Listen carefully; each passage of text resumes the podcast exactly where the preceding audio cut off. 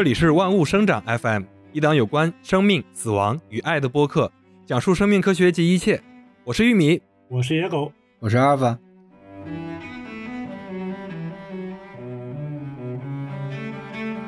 哈哈，我们又来录音了。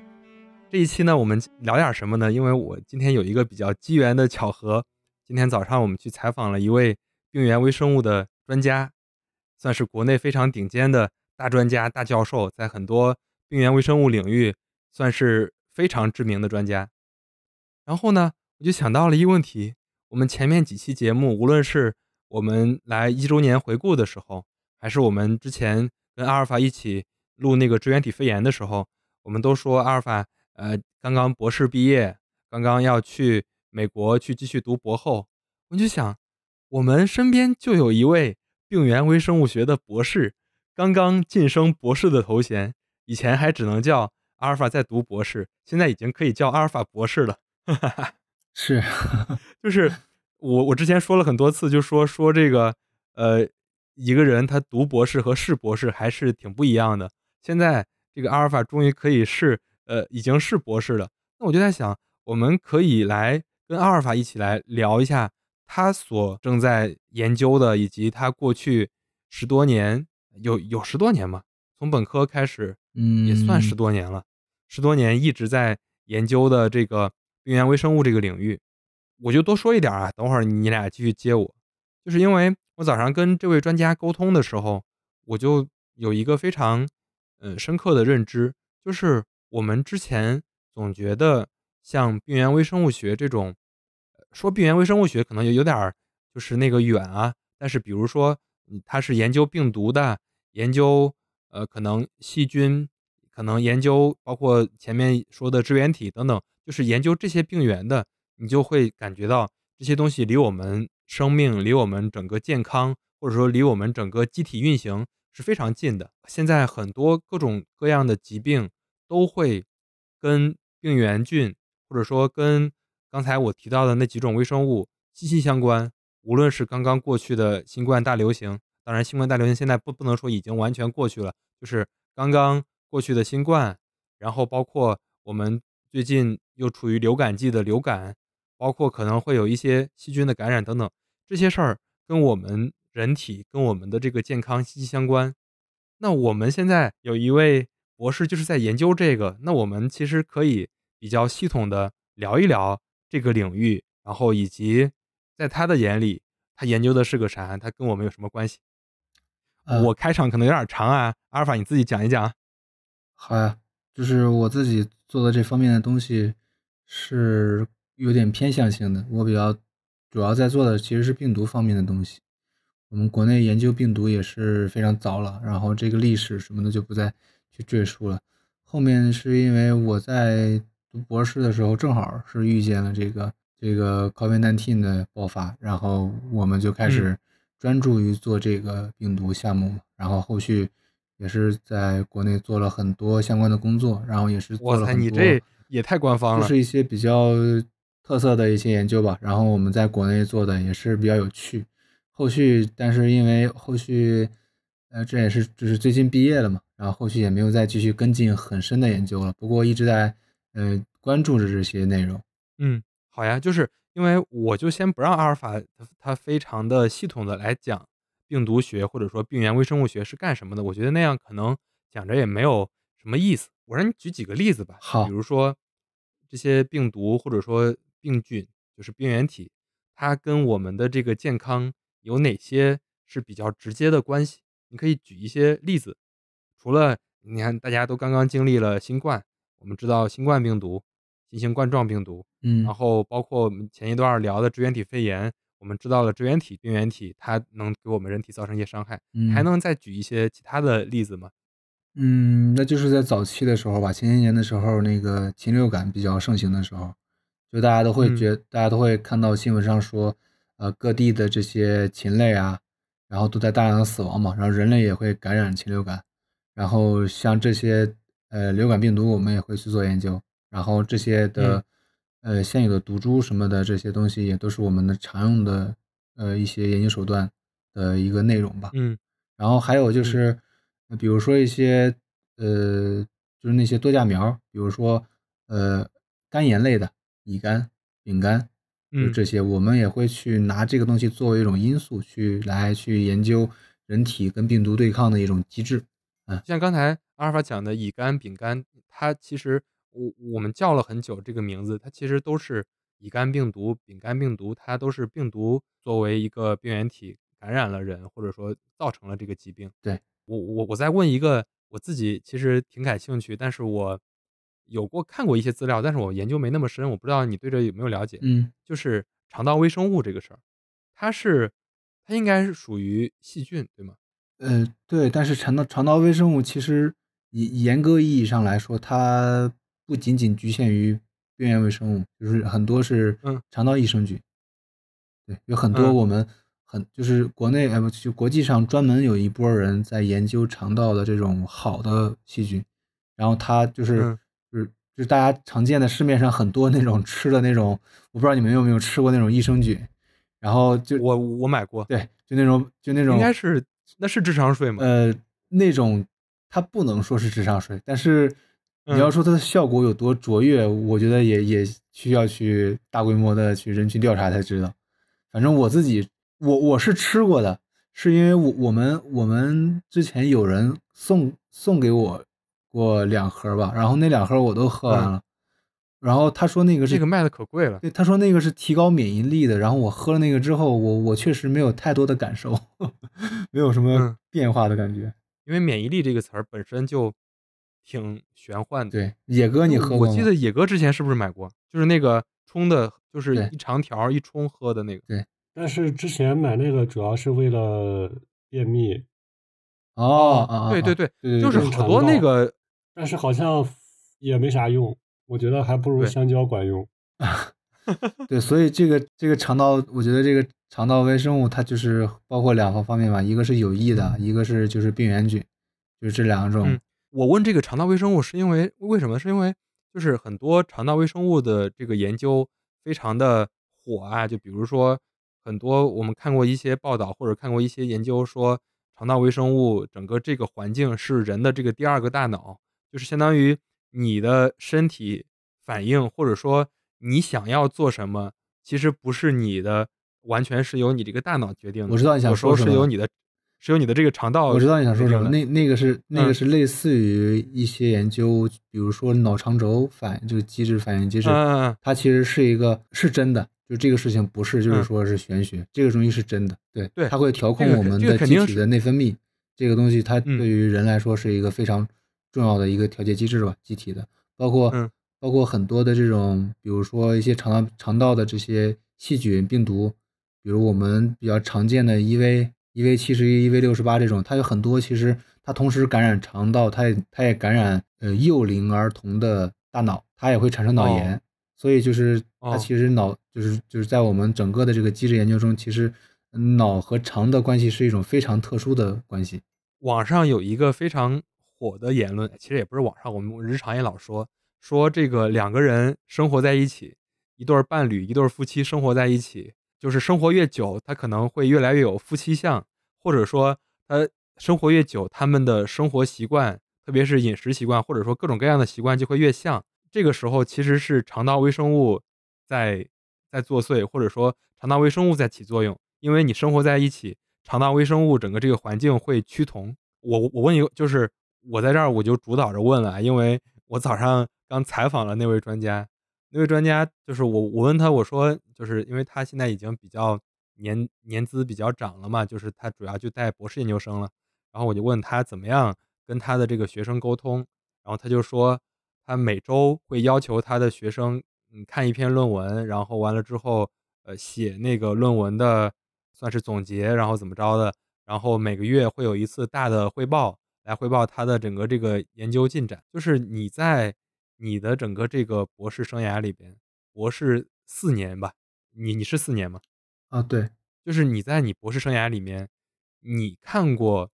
你觉得最有意思的研究，就是其他人的，你觉得你看过哪个是比较有有意思？我说这个有意思，可能也不一定非得是那种巨大的发现、巨大的那种啊，就是你觉得最有意思的是哪个？因啊、为你肯定会看很多文献嘛。太太说实话太多了，就是你让我现在突然想，我我我脑子里不是想不出，而是想出，就同时会出现很多篇，就是这个，我我让我你让我你给我们给我们讲几个嘛，啊给我们讲几个比。如之前我们在 E 零期就是挖过一个坑，嗯你记不记得？就是那个嗯炭疽，炭疽炭疽杆菌，然后导致了那个就是就是在在那个那个很早期的时候的人类灭人类的那个大大大大范围爆发的那个疫情，炭疽的那个事儿。然后还有就是后面的呃一些，比如说我看过一个非常有意思的，就是说这个人做了一个非常就这个团队做了一个非常牛的研究，就是他把呃整个胎儿的大脑给他全面做了一个图谱，就是这个嗯。图谱不能理解成咱们常规的这种拍照片儿，你可以理解为他把一个几微米、呃几毫米、几微米的这种这种单元，把它作为一个一种单元来作为一个一个事物的情况下，它把整个的这种大脑全部的细详细的分布，每个地方的具有不同的什么特色的细胞，什么特色的这种这种分子、这种蛋白质，它都给详细的给不不仅是检测出来了，并且绘制出来了，就非常吃嗯惊。对，然后这这这一点是非常让我惊讶的，也是最近两年的一个非常有意思的研究。然后后面就是啊、还有一篇我觉得特别特别特别特别牛的一篇文章，它在这个呃新冠疫情刚开始的时候，然后呃，它这这我说的这篇文章，它不是一篇顶刊，就是它不是就是我们所谓就是我们科研界说的那种什么 Science、Nature 和 Cell 这种这这这种文章嗯，它是一一篇比较小众的一篇文章。然后这篇文章在综述了整个的，就是在在在疫情刚爆发的前半年写的。然后这篇文章当时综述了，呃，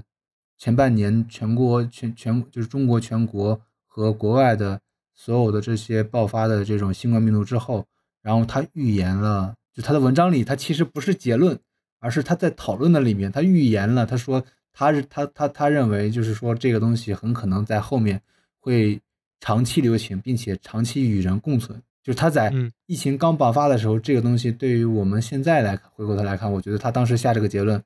就是真的是特别牛，就是因为因为当时的是当时那个阶段的时候，新冠病毒是感染到人，人就会患肺炎，就有就有可能死亡的，就是一般情况下你，说的这个是是中国的研究者吗？对，哦，那就是因为因为我早上采访那位专家，他也讲了这个事儿。对，是你我不知道，可能你们说的是一个人吧？，对，然后就是这个特别厉害的原因，就是因为我觉得在当时，呃，新冠病毒还在流行的时候，就那个时候是感染上就有可能大概率会死，产生肺炎吧，就不说死，就是会产生非常严重的这种临床症状的时候，一般情况下，嗯。在我们这种做这个领域内的人都会认为这种病毒是不可能，这只如此强烈的病毒是不可能长期与人共存的，要不然是人把它在嗯。限制到一个区域内，或者要不然是人把它给呃限制完之后，它自己又消失了，或者只有第三嗯。种情况就是它病毒变弱，然后但是嗯。病毒变弱这个情况是是常见的，但是在如此烈性的病毒上，它不是那么的常见，所以嗯。当时普遍的这个论调其实是不太支持这个这种假设的，但他当时做出了这个假设，并且日后现在也验证了这个假设真的是正确的，就是现在我们真的嗯。几乎与新冠共存了，就是它它在流行着，它也不会就是大概率也不会感染了之后不会致死，然后它也但是它也一直在突变，一直在流行。好像在做新冠早期的研究的时候，大家都会类比非典嘛，嗯，非典就是类似于它在高峰期很快就过了。对对对，就是嗯大家都觉得就像这种好多，嗯，对我看好多学者还有那些文章都都会，就是他更倾向于说这个新冠会像非典一样。对，就是嗯当时呃普遍的认为吧，就是别管是当时是做病毒的，还是就是不是做病毒，但是也是在病原学界的人人都会认为，就是大家的这种不能说是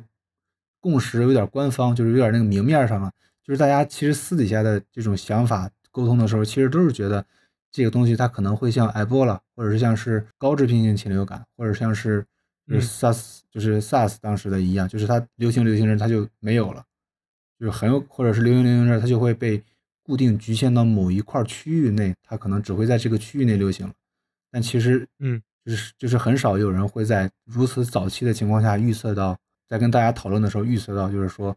这个病毒很很有可能跟以后跟人几乎是共存的方式流行下去。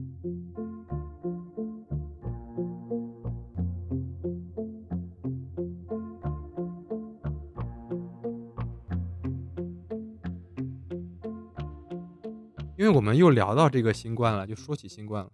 因为你是二零二三年算是六月份毕业，对吧？对。然后其实二零二三年算是上半年，比如说到四五月份、五六月份的时候，那时候呃，整个国内算是已经比较放开了嘛，就整个所有的活动都比较正常了。大家在选择性遗忘，把整个这个新冠就遗忘掉了。我其实挺想问，就比如说。感觉整个流行没有那么严重的时候，如果听过我们的节目的都知道，阿尔法他在新冠期间做了很多跟新冠相关的研究，特别他们实验室也做了很多这个研究。我其实挺想问，就是那你们在新冠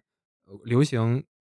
没有那么厉害，或者说快要结束的时候，那你们当时还会研究跟新冠相关的哪些问题？这个不太能直接说，但是我可以换个方式跟大家说，因为因为如果如果我直接这样回答你的问题的话。就是如果是一个比较熟悉我们这个领域的人来听，一听就知道我们是哪个实验室了。就因为做这个方向的人太少太少太少。就是，但是我可以说，就是我看到的，就是我看到的，比如说全世界范围内的，呃，嗯嗯，只要是这种比较做病毒比较厉害的这种实验室，就是世界范围内的，他们更关注的是什么？就是在疫情大流行疫情的后期呢？就大家其实不关注的是这个病毒流行之后它如何会让人致死，就是他们不关注这个东西它是否会呃导致人会有什么大量的这种严重的临床反应了。当然，他也很少能找到这种病例。呃，其实大家更多的是去关注的是，呃，新冠病毒会对人的身体产生怎样的长期的影响。对，嗯，这个东西其实可可以就是被就是在国外是被称为 long-term COVID-19，其实也就是 long COVID-19。在在国内其实就是长新冠，对，国内其实说的多就是长新冠，就是大家会关注的长新冠的很多的方面的内容。就是长新冠这个词儿，哎，其实我觉得，嗯，就是我在这儿多说一句啊，就垫一嘴，我觉得我们不是想让大家恶心，让大家找不开心，然后我们又聊起新冠这个事儿。嗯，其实现在很多人是这样的，无论媒体，无论是互联网，无论是我们各个每个个人，我们都。习惯性遗忘，我们觉得遗忘了，可能就会把之前的那些所谓的痛苦、所谓的各种各样的事儿就忽略不计了。但其实不是这样的。就比如说长新冠这个事儿，它的确是存在的。就是它既然存在，我们作为一档呃讲生命科学的播客，我们又聊起这个事儿，然后可能会引起大家的一些，你说 PTSD 也好，或者说或者引起大家一些没没那么高兴也好，我觉得我我们尽量的。用我们的语言也好，用我们的方式，让它可能变得不那么引起大家不好的回忆。我就垫这么一嘴，然后就就聊长新冠这个事儿。就比如说，我今天早上采访那位专家的时候，他说了一个问题。他说，比如说，很多人说自己有长新冠，其实是主诉的。什么意思？就说他说他自己有，嗯说他自己有，但是长新冠这个事儿是没有生物学指标的，或者说他。整个身体上哪些指标出了变化，或者说它产生了哪些对自己身体生理上的这种影响，它才算长新冠？就怎么界定长新冠这个事儿，也可能是就是你们病原微生物学研究和临床医学研究相结合的一个挺重要的议题。你怎么看这个事儿？呃，首先我觉得，其实，在长新冠这个名词划分的时候就非常有歧义，因为。无论是在国内还是在国外的话，“长新冠”这个词，呃，我见过的有两种解释，就是一种是说的是在感染新冠病毒之后的很长一段时间内，身体内还能够检测，就是不是说是非得是鼻咽拭子或者是肛拭子这一类的这种拭子，就是你做其他的检查的时候，很很可能还会在你的体内检测到部分残留的新冠病毒的核酸。就是证明这些新冠病毒还在你体内存在，那么这个是当时我们看到的，他们被称为长新冠的，呃，这个临床患者。另外一种长嗯新冠呢，是感染新冠病毒之后康复了以后的，呃，长期有新冠病毒后遗症的人。所谓的新冠病毒后遗症，其实就是广泛的这种在你感染之前不曾有，但你在感染之后会出突然出现了很多这种看似跟新冠病毒毫不相关的这些基础性疾病的这种这种患者，我们也被他们，也我们嗯也称他们为这个新冠病毒后遗症，也就是长新冠的患者。其实这个名词解释起来是会非常有歧义的，但是我自己个人认为这种现象是存在的，是因为我自己本身也感染过新冠，然后我身边很多人都感染过新冠，呃，他们最近这种单位的体检呀也好，还是还是就是说他们自己去体检，还是单位去让他们体检也好，其实检查出来身体都非常健康，都没有太大的问题，都没有明显的问题，但是他们自己就会感觉，就比如说之前说一个非常明显的例子，就是我有一个朋友，他的呃，他以前是体育生，他在感染新冠之前呢，他一天跑八到十公里，是一个嗯他自己非常能接受的范围。他在新冠康复了，现在都已经，你看现在是十一月份，他其实新冠康复了都已经将近八个月、九个月了。他到现在为止，他跑到六千米的时候，他现在都感觉比较吃力。但是呢，你去嗯做检查，他没有任何问题，就是全身的检查他没有任何的问题。因为太长时间没跑了？呃，有这个可能，但是他复其实不是，其实他复健了很久感觉，不是。他复健了很久之后，就是他就是感染的时候是不跑步的，对吧？后来疫情比较重的时候，他也不跑步，就就停了两三个月。后面再跑的时候，其实还是一直是维持到，就是最开始跑，他说他还跑不到六公里，他可能跑个四公里，他就觉得身体就是很累。后来嗯慢慢慢慢提升到六公里，但现在到六公里这儿卡住了，因为他跑过八公里，跑八公里之后就觉得身体特别的难受。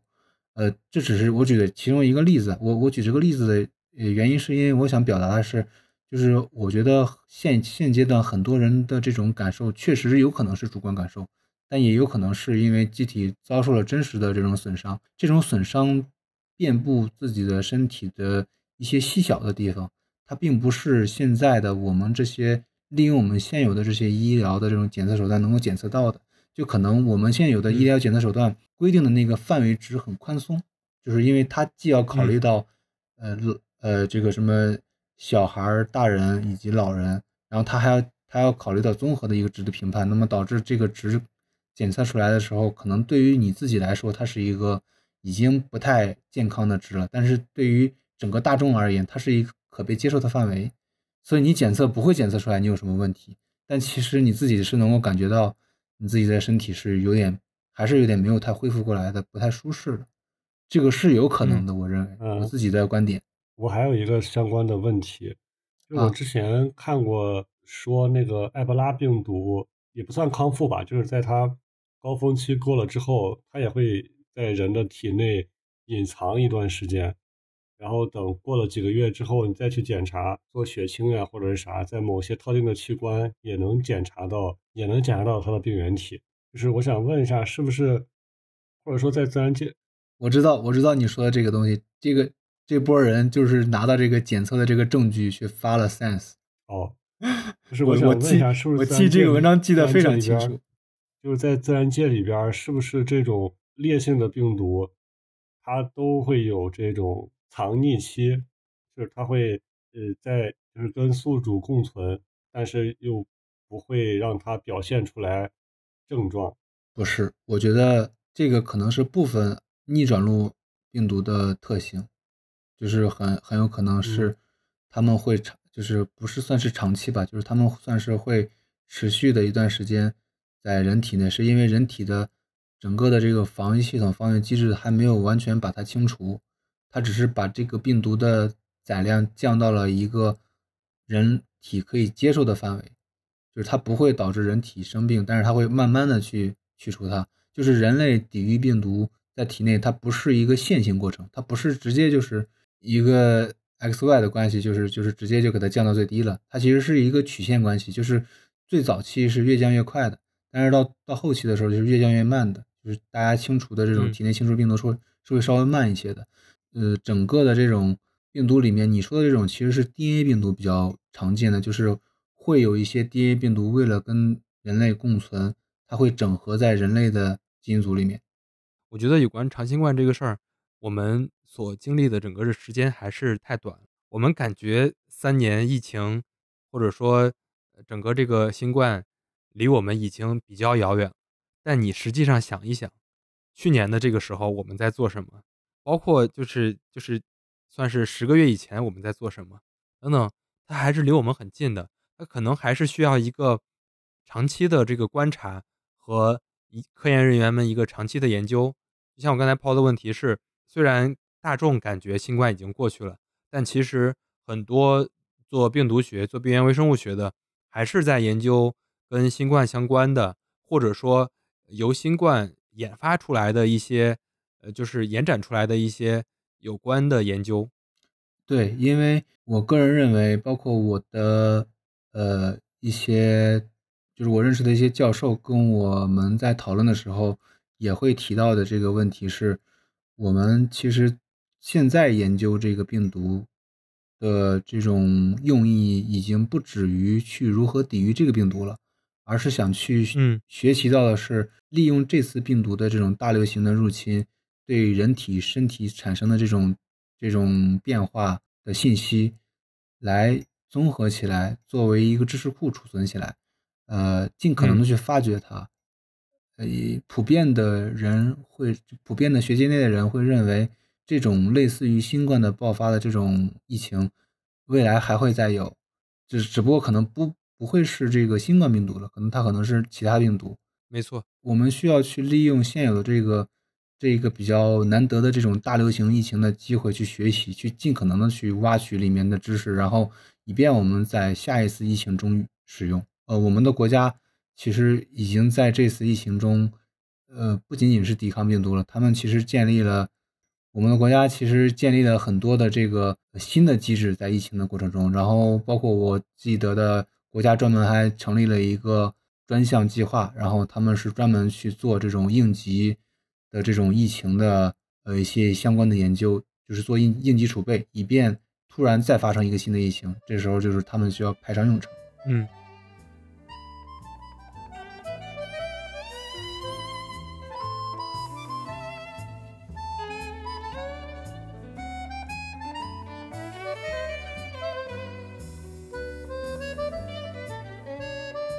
也是新冠疫情期间吧，那个 WHO 发了一个它的警告，就是说全球面临下一次大流行可能性，或者说这个危险指数是迅速上升的。我觉得这个问题就是他给的这个预警，包括从新冠给我们的这些启示，以及刚才阿尔法讲的那么多，我其实想问您一个问题啊，就是为什么我们面临大流行的整个这个压力比以前大得多？是因为病原体它的发展，还是因为人类社会的发展，还是因为各种各样其他的就比较宏观的一些发展？如果从你的角度分析分析的话，这个原因是什么呢？我首先我声明，我不是就是为了打圆场，所以说既有这又有那，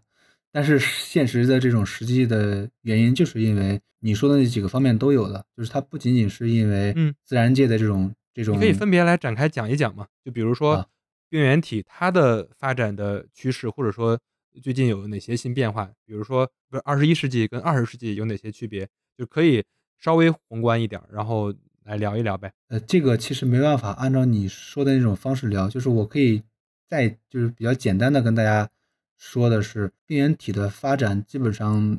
它如果想存活下来的话，就是它有一个比较有意思的生存方式，就是它需要在一种生物的，就是一种物种的体内，然后开始感染，然后共存，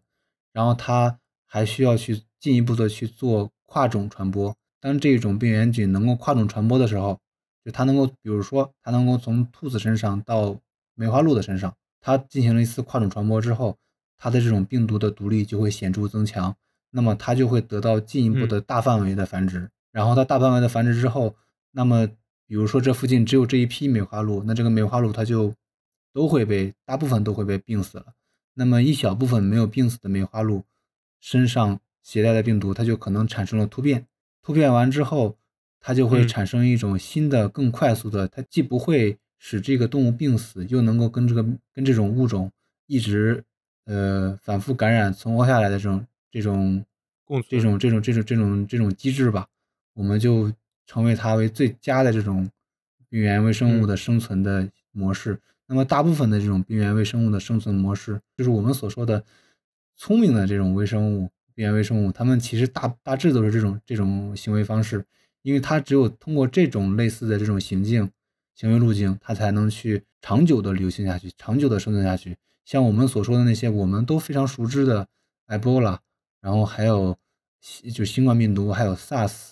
还有这种呃，我们再说一些其他的炭疽啊这一类的，就是非病毒类的其他的病原微生物，它们其实，在我们业界来看，它们不是一种非常。就是我们打双引号的聪明的这种病原微生物，因为它们太烈性了，就是它们除非变得不烈性，它们才能够持续生存下去。它们太烈性了，导致了它们去寄生的、它们去感染寄生的一些物种都被它们感染之后都死亡了，那它们自己也活不下来。第二种就是刚才玉米所说的，就是我们嗯人类社会的这种发展也会导致病毒的。还有病原微生物的这种类似的这种，嗯，多的多物多病原微生物的这种同时爆发的情况，因为我们的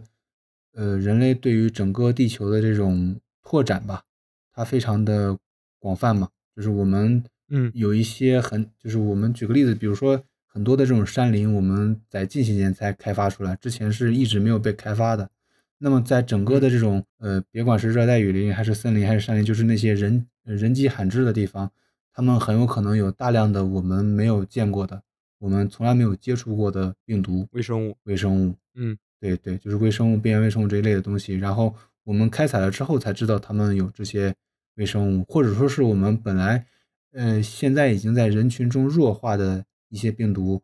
呃，在我们人类的这种。这种这种推进的社会的这种大范围的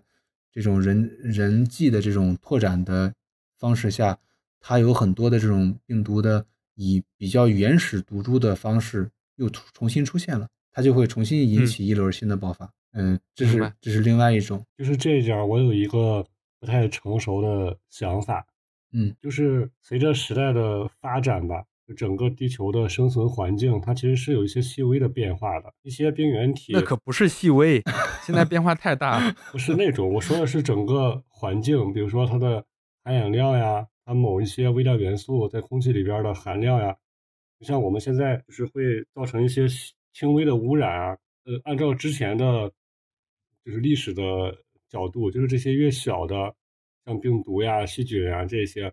它在面对这些细微变化的时候，它为了生存，它能更快的去适应。然后体型越大的动物，它可能适应性会越差一些。这样的话，原先我可能像人类跟某一种病毒，它可能已经达成了一种共生的一个环境下，然后病毒它去发展去变化，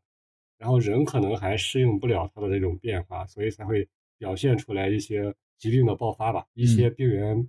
微生物会对人体。我明白你的意思了。新的疾病，我明白你的意思了。你的意思就是说，在现有的这种呃地球的变化当中，病毒呃我们不说病毒，就说病原微生物，其实是变化比我们感受就比我们的感受更快的一方，他们会更快的变化，导致了我们跟不上他们的步伐。对我，我觉得你说的是，原先可能这个病这个病毒对人体已经没有什么致病性了。嗯，但是它可能某个位点突变了之后，人类就免疫不了它这个致病性了嘛，所以还是会有新一轮的爆发。你你说的后半句非常对，但是前半句我觉得有可能，就是我我真的觉得有可能，但是我我真的没有见过类似的研究。对，这个是一个逻辑上的问题。我觉得我觉得你说的是有可能的，但是。但是，但是我没有见过类似的研究，我我自己也本身也没有做过相关的研究，所以我也不太清楚到底会不会存在这种是不是这种原理。但是目前是没有人去说以一个非常详细的就是一些一一个真正的充满这个这个完美的逻辑的这种这种这种研究形式表现出来，我没有没有看过类似的研究。主要是实验不太好开展。但是我学这个东西之前，我知道的是，就是为什么。呃，很早期，就是我们说白垩纪，就是那些恐还有恐龙的时候，或者是恐龙灭绝之后，后续的一些跟人，就是人类还是那种远古人类的这种物种的时候，为什么那些人类和那些动物比较大的原因，是因为当时的这个地球含氧量非常非常高。嗯这这其实也是一定范围内能够按照你那个逻辑去解去解释的是为什么那个时候爆发的一场疫病，就是比如说炭疽，比如说一些其他的这种病原菌，他们能够感染了这一个部落这一个这个人这这一波物种之后，他们就会灭绝了。就是他们当时可能按照你的这个逻辑推理来说，可能当时的那一波那一种形态下的病原菌，可能比现在的病原菌更烈性，所以他们才会导致了后续的这种灭绝。我觉得你说的是有嗯道理的。所以当时含氧量比较高的时期，像那些厌氧菌，肯定它的呃致病性就会弱一些，或者说它种类就会少一些。这个如果有专家做过类似的调研吧，或者叫考，就是从古生古微生物嗯，相关的研究的话，它应该是有一个趋势的。我觉得你说的真有道理，但是我真的没有看过类似的研究。借你实验室的资源搞一波研究？有道理，有道理，哎，咱们好像聊过一期古微生物学，是呃，就是我在这儿就先不差那么远了。啊其实我刚才那个问题没问完，我特别感兴趣的一个事儿是，啊，呃，就是我还没有说完，就是新冠的时候，有一些人的一些言论，我其实把它定义为是比较反制的，就是当时他说说这个病毒它的目的就是为了要生存，你非得想要把它清除干净，然后所以才会那么纠结怎么着。其实当时是有一些人可能对呃，比如说一些防疫政策，或者说对一些怎么这些事儿不满，然后他们就发表这种言论。其实刚才阿尔法他中间讲的那个事儿，我觉得对这个是一个非常好的回复。什么意思呢？比如说这些病毒它从烈性变得越来越温和，从阿尔法到贝塔到现在的奥密克戎，它到现在感觉上更温和了，然后它可能能跟人共存了。但是它能跟人共存这个事儿，并不是一个好事儿，或者说对于人这个物种来说，它可能并不是一个好事儿，因为它会潜匿在人的身体里，然后它可能就会伺机去占据主动，然后可能会引起新一轮的疾病。对于个体来说是疾病，对于群体来说是疫情。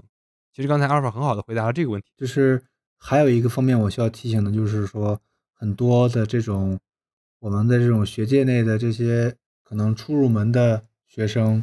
也好，包括我们的听众们也好，可能很多人都不知道一点是，病毒其实是有返祖现象的，就是嗯就是这个病毒一开始的时候，这个病毒最初的时候是非常烈性的话，它即使到后面它流行了之后，它变成了非常温和温和的毒株，它也是有可能性会反祖的。这个反祖就是说回到它最初烈性的状态，所以就是嗯它一直在大流行，其实对我们对于我们人类而言，不是一个很好的现象。所以我在疫情期间写过好几篇文章，攻击香港某大学的某金教授，他非常笃定的就说说这个呃这个你看人家这个病毒都会适应，都会越来越弱，怎么着来适应？其实这种发言，他讨好了民众，但他其实是不负责任的。对但是我们在历史的长河里跟病毒做斗争，好像只有天花被完全消灭了，大多数病毒应该都是达达成了一个共存的状态。都不是都不嗯是大多大多数病毒，是只有天花被消灭了。嗯，就就是几乎全部这个事儿我们聊过嘛，达到共存这个状态是合呃是 OK 的，但是我的意思是，就我们要在战略上藐视敌人，然后我们要在战术上，哎，那个那个那话怎么说？就是我们要战术上，其实我的意思是，你要对他上心，像阿尔法他们这样的科研人员，他们不能放松任何一刻的研究在这些事儿上，可能有一天。就像就像奥密克戎，它可能会反祖，反到可能比较烈的这种，重新回到那种阶段。对，我觉得很有可能是，就是说，呃，为什么目前的世界各国，呃，即使这个 WHO，包括我国，包括呃美国，包括其他国家，他们把这个新冠病毒都不再定义为大流行事件，但是呢，很多的学界内的还都在密切的关注。且去上报啊也好，把他们提交，把他们序列测序提交到这个公共数据库呢，就是因为大家想去持续的去观测这个这种病毒它的这个进化的过程、突变进化的过程，以便去快速的监测。假设有一天又出现了一种新的非常呃严重的亚种，那那那我们需要去及时的去对他们进行反馈嘛？就是它像是一个特别典型的那种呃有流行潜质的病毒的特征。你看，在全球范围内研究比较多的，像埃博拉，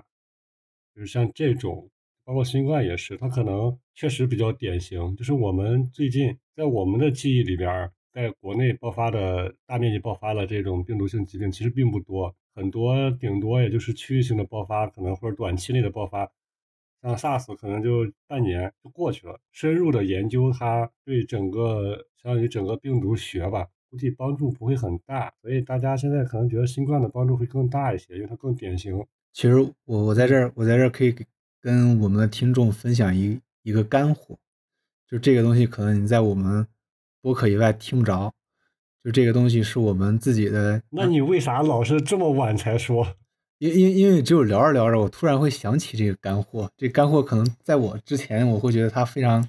它非常就是很普通了，但是我觉得我后来想想，这个东西它是个干货，就是可能大大众可能还不是那么的清楚，就是说这种具有流行潜质的呃病毒的话，我我个人觉得，就是我我们的整个的这种学界内的这种，就大家不会产生一个官方的共识，但是大家都会有一些私底下的讨论，都会觉得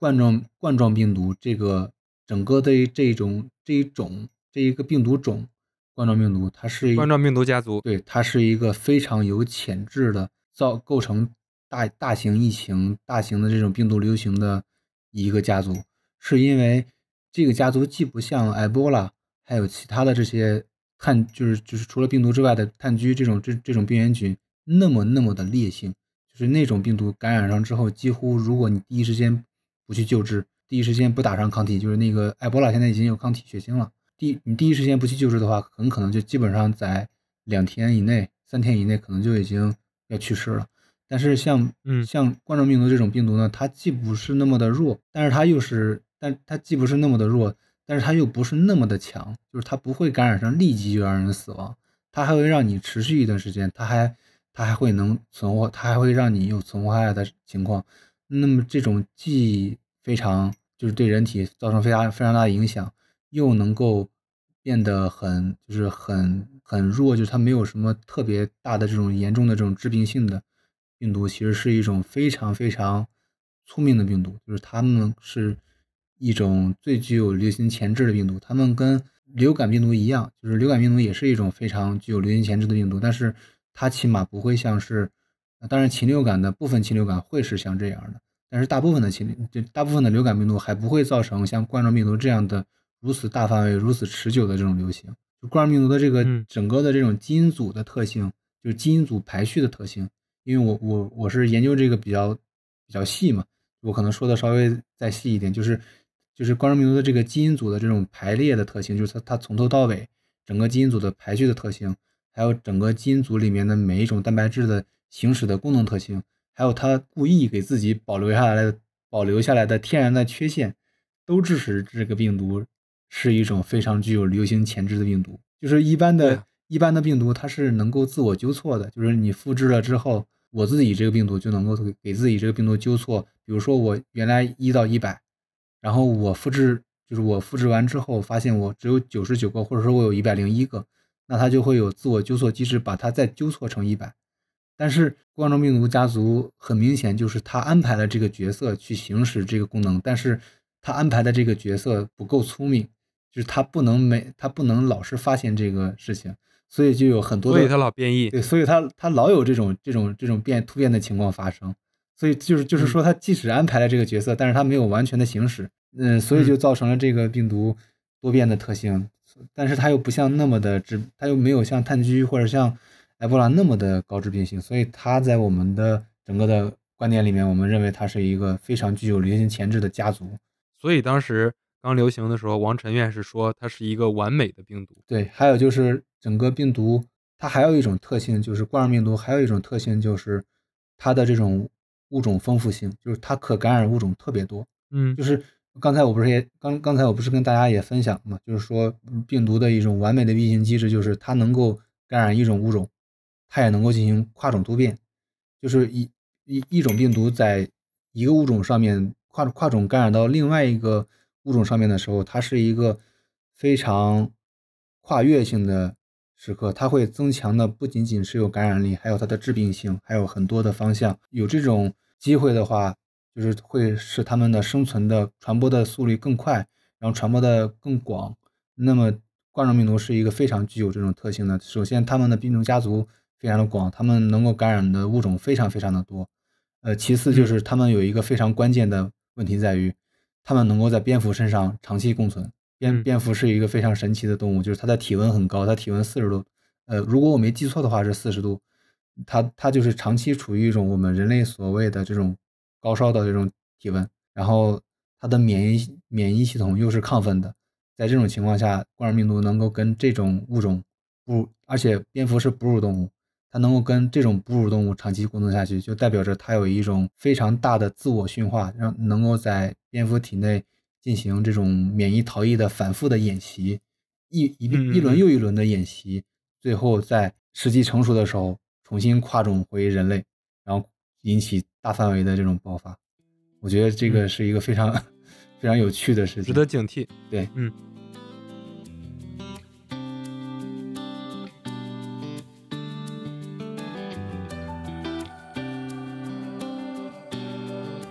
好呀，因为我们刚才聊了挺多有关新冠的事儿了，我们跳出来一点。好呀，因为我们我们一直说这个阿尔法要去美国读这个博后，或者说去继续去做研究了。你能稍微给我们透露一点你去那边要研究的方向吗？就是稍微细一点，你不能跟我讲还继续去研究病毒。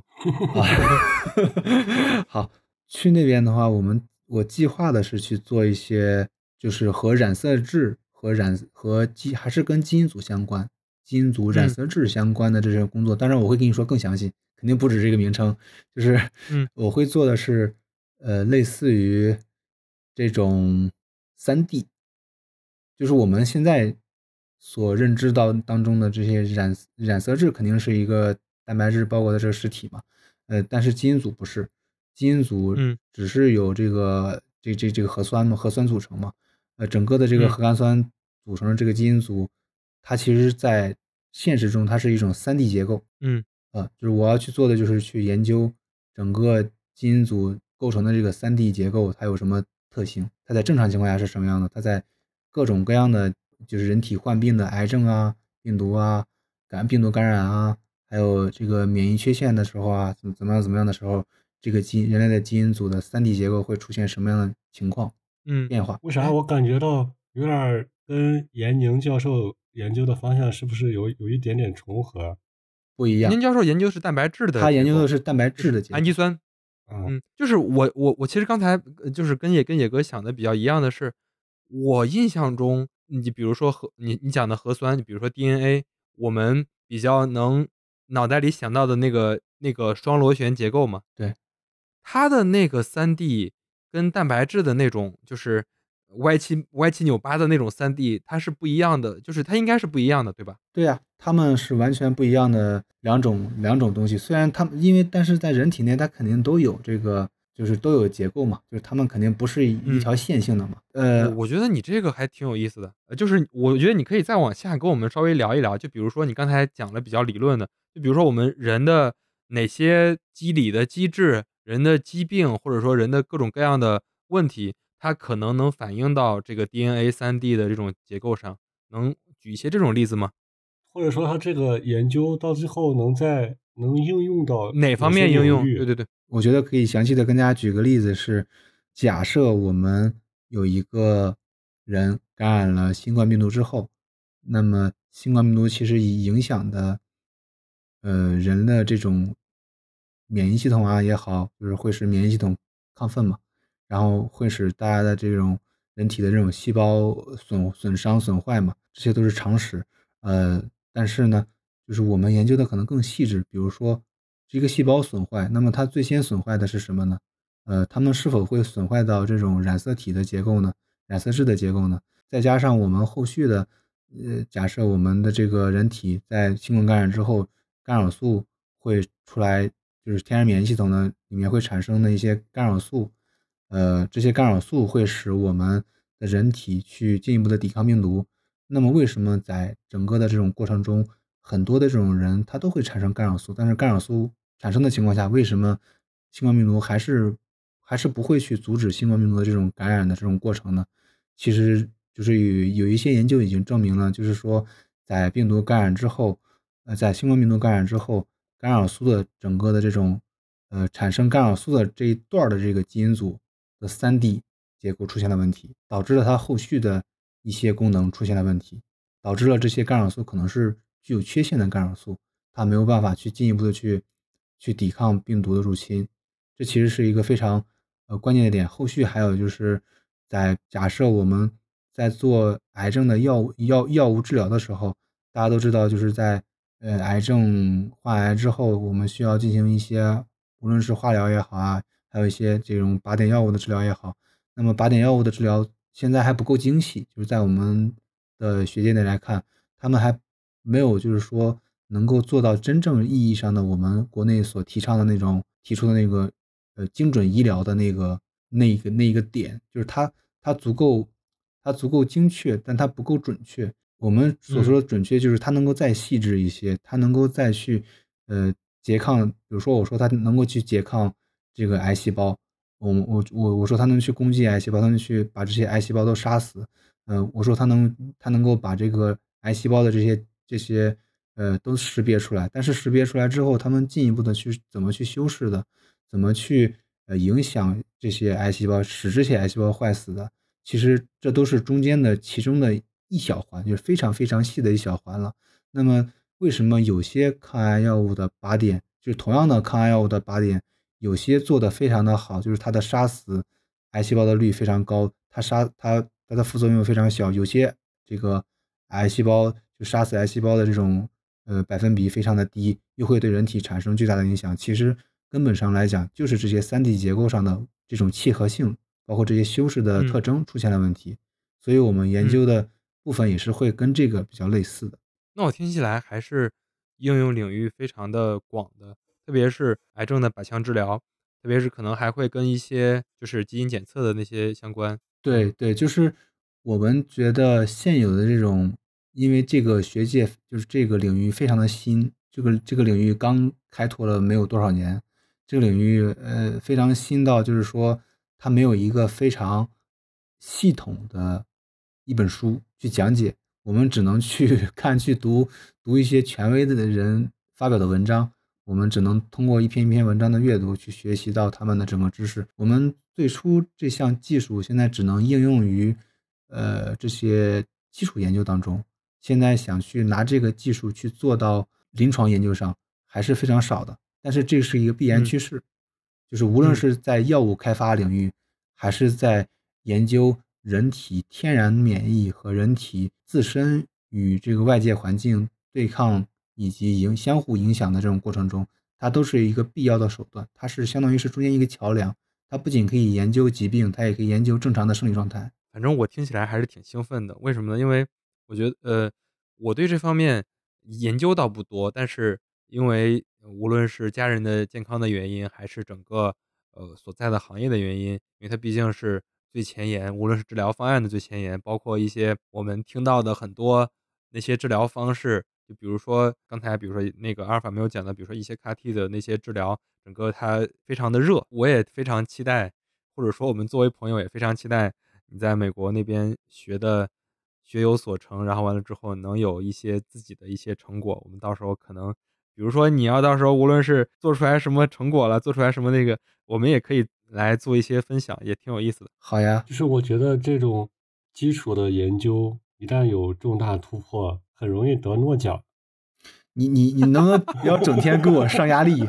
在这 PUA 我？我跟我跟你说，听众们、听众朋友们，就是我们我们私底下每天聊天的时候，野狗就时不时的 PUA 我，跟我说我必须要干这个。嗯 但是确实是啊，你看那个诺奖，就是医疗的这一块儿，医学这一块儿，就这一块儿几乎都是颁给了基础科学的。基础科学的研究的一个新的发现，或者说一个新的呃研究，它能推动一个大的领域、一个大的产业的跨越性的进步。先不要说这么大，我突然觉得我们可以专门找一期去聊一下基础科学跟应用科学之间的关系。好呀，我觉得先不要说这么大，你先祝福我能够能够学完之后回来找到工作就行。我现在理想没有那么大了，突然。哎，我我问你一个问题啊，就说到工作了，就因为我们聊了我们聊了一整期你的整个这个对整个病毒学或者说病原微生物学的研究，你真心热爱这个事业吗？或者说或者说我我前一段听到一个词叫人生的这个指北针，或者说人的这个北极星，就是他人人生事业的北极星，你会把病毒学或者说病原微生物学这个事儿当成你的这个北极星吗？不会，非常果，那你非常果断。不会是吗？对，因为人生的北极星是威士忌，对啊，就是我刚才就是我刚才脑子里想的也是这个。不会，是因为我给你回答了你的这么果断的原因，是因为，呃，就是无论就像我说的，就是我最初刚最初的时候跟你们讲的，就是无论是病理学，还是到现在我学的这个病原微生物学的内容，我觉得他们就是有一种万物为万物为我所用的感觉，就是这些东西它都是工具学科，就是在我看来，就是他们都是是它它们都是一种因素的工具学科，就是他们都是帮我们去更了解我们自己。更了解人类的身体，更了解人类和人类在各种情况下和环境内的各种生物，说感染也算啊，就感染的，就是跟病毒感染人体这种也算是我所谓的互动，就是人类跟环境内的各种东西的互动，其实是有助于我们了解我们人体的这种人类，我所谓的这种人类物理层面的命运的。我只是对这个东西非常感兴趣。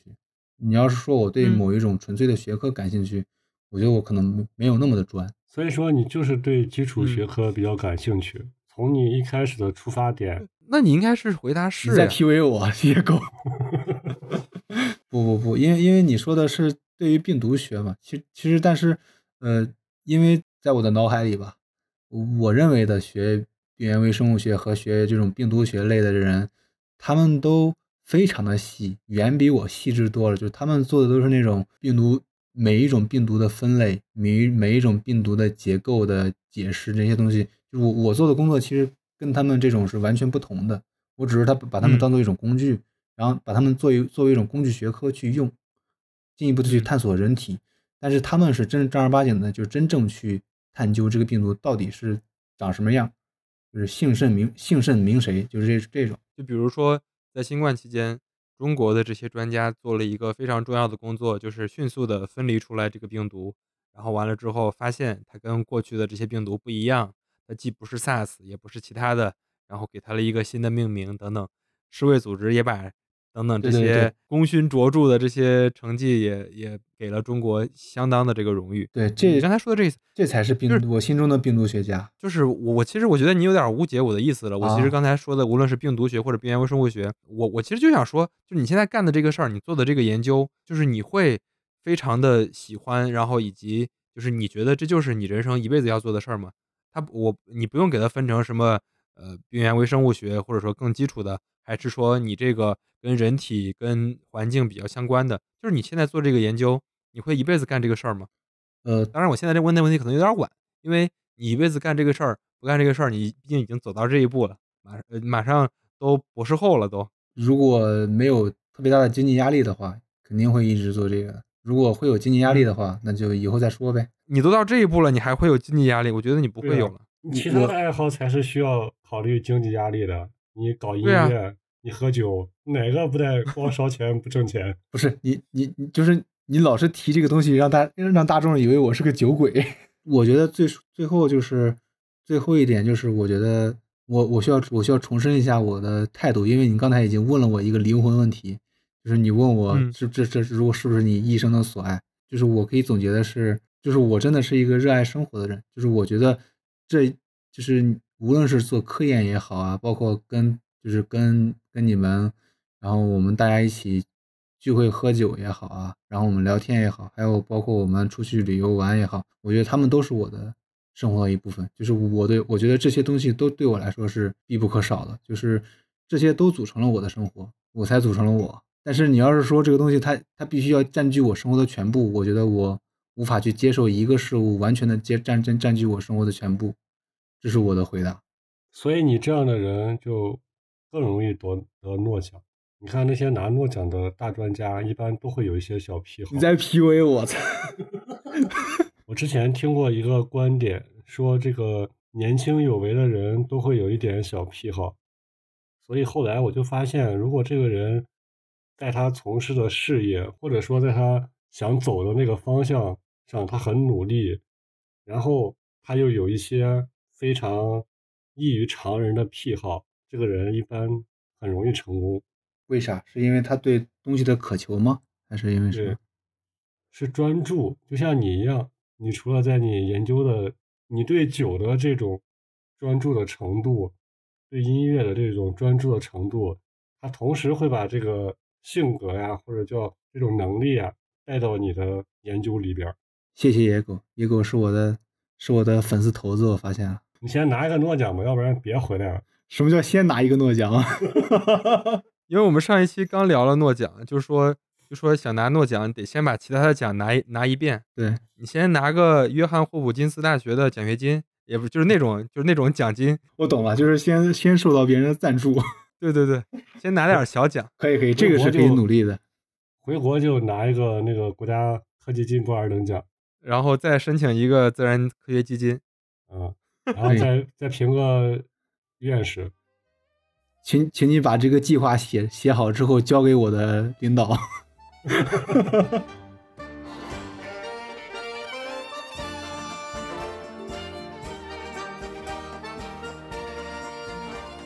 好呀，那我们觉得我们这期大概聊到这儿吧，可能有很多需要剪的东西。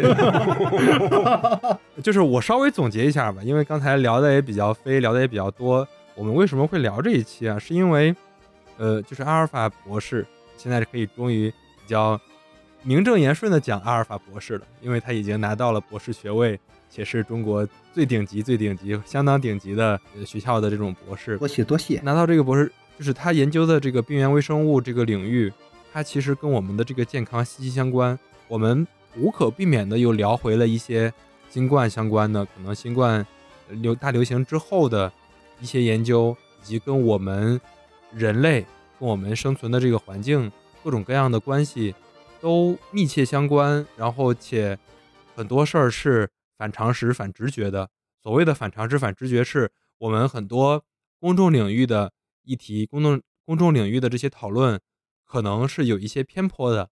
所以我们又把这个事儿拿出来聊一期。如果大家有更多的这种问题，或者说像我刚才提的一些，无论是什么肠道菌群呀，还是说其他的微生物相关的这些问题，大家也可以在我们的评论区，或者说进我们的听友群来跟我们一起讨论。然后，如果你有其他想听的一些比较细分的一些话题，或者说我们刚才提到，我我们刚才可能提到了很多都是我们给未来的选题挖的坑。如果你有哪些是非常想听的，也可以在评论区给我们留下。然后完了之后，我们会尽量的尽早的更新。然后无论是我来群里 push，还是野哥来 PUA，还是阿尔法 他获得了某一项奖金，都可以。催更催更，懂了懂了，我我加油、加速加速。行呀，那如果没有，如果你俩没有别的问题，我们这期先到这儿。好呀好，嘞，好嘞，嗯，拜拜。嗯拜拜。